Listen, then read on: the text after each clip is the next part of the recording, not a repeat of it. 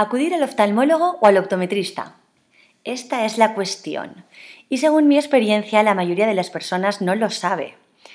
¿Quién me tiene que graduar? ¿Quién me dice si me puedo operar de miopía? ¿Quién me tiene que adaptar unas lentes de contacto? ¿Quién me soluciona mi problema de visión doble? ¿Y si tengo diabetes, quién me tiene que hacer los controles visuales?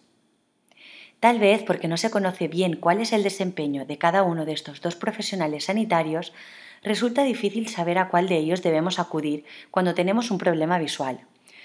Por eso, vamos a arrojar un poquito de luz al tema porque es bastante importante. A ver, por un lado, la oftalmóloga o el oftalmólogo es el médico especialista de las enfermedades de los ojos. Cuando acudimos a una visita con este profesional, en su valoración buscará posibles anomalías congénitas, o presencia de trastornos o síndromes visuales, desviaciones manifiestas de estrabismo y patologías diversas. Su formación médica le lleva a interesarse esencialmente por las características anatómicas y fisiológicas del ojo, la transparencia, la ausencia de parálisis, las respuestas adecuadas a la luz. La oftalmóloga o el oftalmólogo comprueba el estado de salud de los ojos y de las vías visuales. Y una vez confirmado que nuestros ojos están sanos, es la optometrista o el optometrista los encargados de intervenir en caso de que exista algún problema o dificultad funcional de la visión. La optometría estudia las habilidades visuales, el procesamiento y la integración de la información visual para valorar cuán eficaz es el sistema visual, cómo se adapta al medio y si existe inmadurez en el desarrollo de alguna capacidad visual. La optometrista posee formación orientada hacia los aspectos funcionales de la visión, su desarrollo, su eficacia y su comodidad. En su examen, la optometrista o el optometrista realizan la medición de la graduación, que es la cantidad de dioptrías, tanto de cerca como de lejos, y en sus condiciones habituales de funcionamiento, es decir, sin paralizar el enfoque. Observa además cómo son los movimientos oculares, su flexibilidad y su precisión, la coordinación de ambos ojos durante los movimientos de convergencia y la fusión de ambas imágenes enviadas simultáneamente al cerebro.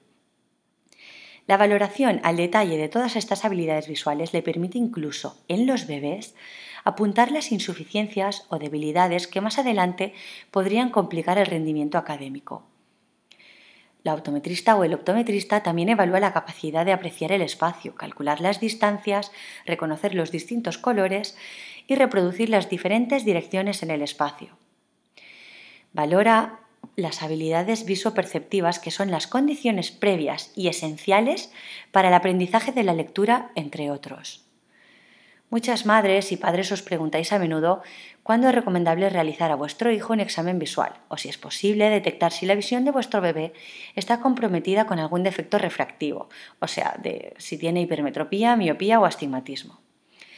En estos casos, en primer lugar, es la oftalmóloga o el oftalmólogo quienes deben verificar que no existe ningún tipo de patología visual o alteración en la salud visual del bebé. Por ejemplo, ya desde el nacimiento, el médico revisará que no haya cataratas u opacidades corneales, comprobará que el fondo de ojo esté bien y se asegurará también de que no es necesaria ninguna, ninguna cirugía o mm, medicación especial. Su enfoque es más estructural y no tanto de análisis del, desarrollo visual. Es por ello que incluso en lo que se refiere a la graduación óptica, normalmente los oftalmólogos miden con el uso del ciclo pléjico, ese colirio eh, que dilata la pupila y paraliza la acomodación, es decir, que efectúa una medida estática de una función visual esencialmente dinámica. En cambio, los optometristas son los profesionales que evalúan si la visión se está desarrollando de forma correcta y eligen el mejor tratamiento para cada caso. Los optometristas pediátricos también relacionan el desarrollo general de los niños con su visión, detectando problemas de inmadurez en el desarrollo de las habilidades visuales. Valoran los movimientos oculares, la agudeza visual, la coordinación de ambos ojos y el desarrollo de la visión en 3D y además comprueban en qué afecta la existencia de alguna posible dificultad en las habilidades visuales con su desarrollo madurativo general. Es decir, que el optometrista comportamental sabrá relacionar el desarrollo general de los niños con su visión, así como ver en qué áreas está afectando y qué tratamiento es el indicado para mejorar su eficacia y su rendimiento. Hay niños y niñas que dedican una gran cantidad de tiempo y esfuerzo a realizar sus tareas. Y esta estrategia les puede servir durante algún tiempo, pero según va aumentando la carga de trabajo y además con el avance de los cursos, su sistema visual puede acabar colapsándose, porque están supliendo con trabajo la falta de organización neurológica. Si las madres, padres y profesores observan que a un niño o niña puede estar sucediéndole algo de esto, sería recomendable realizar una evaluación visual completa para determinar si todas las áreas funcionales de la visión, funcionales de la visión, están trabajando adecuadamente.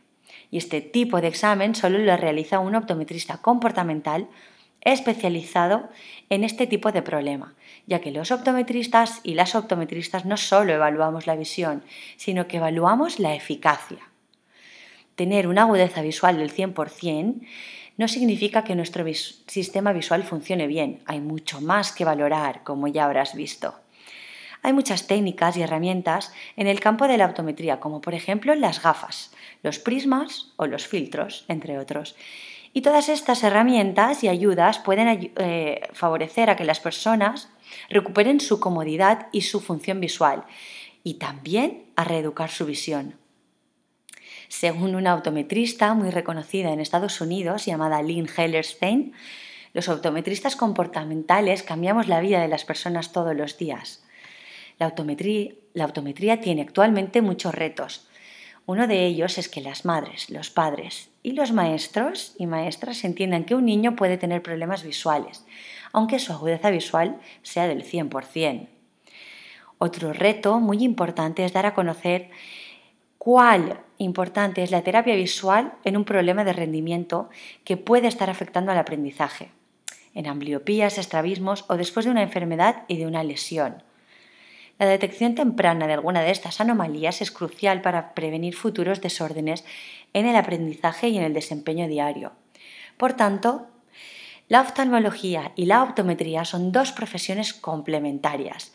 Cada una de ellas tiene un papel muy específico que desempeñar por sus diferentes áreas de actuación y sus distintos criterios en cuanto al fenómeno de la visión. Para resumir, propias de la oftalmología serían las enfermedades de los ojos y su prevención. En cambio, propias de la optometría serían la valoración y la mejora de la función visual y, por supuesto, el seguimiento y la estimulación de su desarrollo. Te mando un abrazo y te doy las gracias por haberme escuchado.